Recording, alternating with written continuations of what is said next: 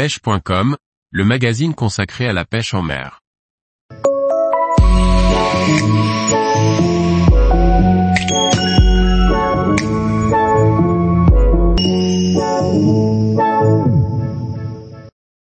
Une sélection de leurres pour pêcher la truite marmorata en Italie. Par Kevin Guignot.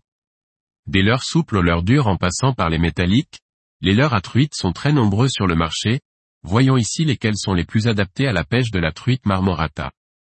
En été, les niveaux d'eau étant assez bas, il est quasiment impossible de pêcher avec des poissons nageurs, mis à part dans les trous plus creux, bien que cela ne soit pas très efficace pendant cette période.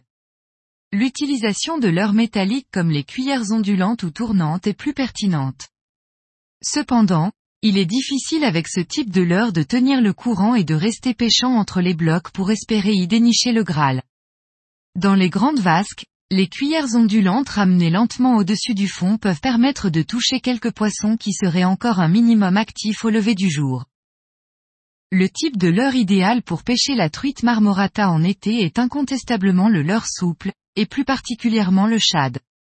En effet, le premier avantage d'un shad est qu'il peut être monté avec le poids désiré, permettant ainsi de s'adapter à la profondeur et la force du courant des différents spots. Autre point positif du leurre souple, il est généralement bien moins cher que les leurres durs, ce qui n'est pas négligeable lorsque l'on pêche dans les cailloux et qu'on s'accroche régulièrement. Enfin, la majorité des shads possédant un paddle conséquent ne décrochent pas, même par fort courant, ce qui est un avantage important pour pêcher la marmorata.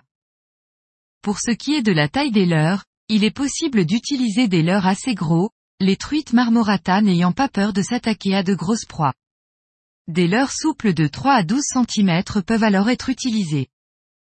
Le skeleton est un leurre souple très utilisé pour la truite de manière générale et dans lequel nous avons confiance. C'est tout naturellement que notre dévolu s'est tourné vers ce leurre au look atypique avec ses gros yeux globuleux. Le skeleton de la lande est le leurre qui nous a permis de faire la grosse majorité des truites du séjour. Grâce à son corps rond composé de nombreux anneaux, il est très souple et nage à la moindre sollicitation.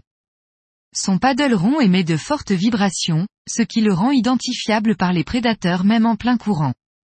Ces deux caractéristiques lui offrent également un rolling très prononcé qui permet lui aussi de le rendre identifiable, en particulier sur des coloris possédant un fort contraste de couleur entre le dos et le ventre. La taille 8 cm est le meilleur compromis que nous ayons trouvé pour pêcher la truite marmorata, il ne tire pas trop dans la canne, et reste une proie de taille correcte pour toucher toute taille de poisson. Pour ne rien laisser au hasard, nous avons décidé de pêcher avec des têtes plombées avec hameçons renforcés, la tête pro de la lande. Ces têtes plombées sont robustes et très piquantes qu'il est impossible d'ouvrir en combat contrairement aux gammes généralement utilisées pour la truite, qui possèdent des hameçons fins de fer. Le plomb de cette tête plombée est de forme ovale et légèrement incliné vers le bas, ce qui permet au leurre de mieux nager à la descente. Dans notre cas, elle nous permettra aussi de mieux s'appuyer sur le courant et éviter ainsi que le leurre ne remonte trop rapidement dans la couche d'eau. Les grammages que nous avons utilisés sont principalement les têtes en 2 et 3 grammes, ces poids sont parfaits pour pêcher dans moins d'un mètre d'eau. Pour pêcher les trous plus profonds, il est possible d'utiliser des têtes plombées en 5 grammes, afin de pêcher plus creux ou de traverser plus rapidement un courant un peu plus soutenu. Les pêcheurs italiens utilisent beaucoup le coloris blanc, le rose et le coloris chartreuse qui reviennent régulièrement sur les photos et dans les boîtes. N'étant pas trop fan des leurs monochromes et encore moins tout blanc, nous avons plutôt choisi des coloris avec un contraste entre le ventre et le dos.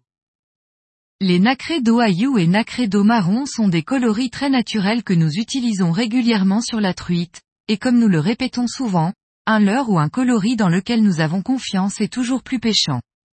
Il en est de même pour le coloris morito, qui est un châtreuse avec un dos aïou, un coloris à la fois naturel et très lumineux. Pour proposer quelque chose de très naturel une fois le jour levé, nous avons également sélectionné quelques leurres avec un coloris transparent pailleté d'eau aïou, Spy, qui est un incontournable pour la pêche de la truite dans l'eau très claire.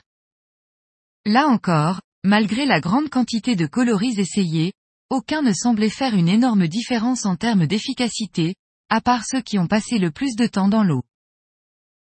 Tous les jours, retrouvez l'actualité sur le site pêche.com et n'oubliez pas de laisser 5 étoiles sur votre plateforme de podcast.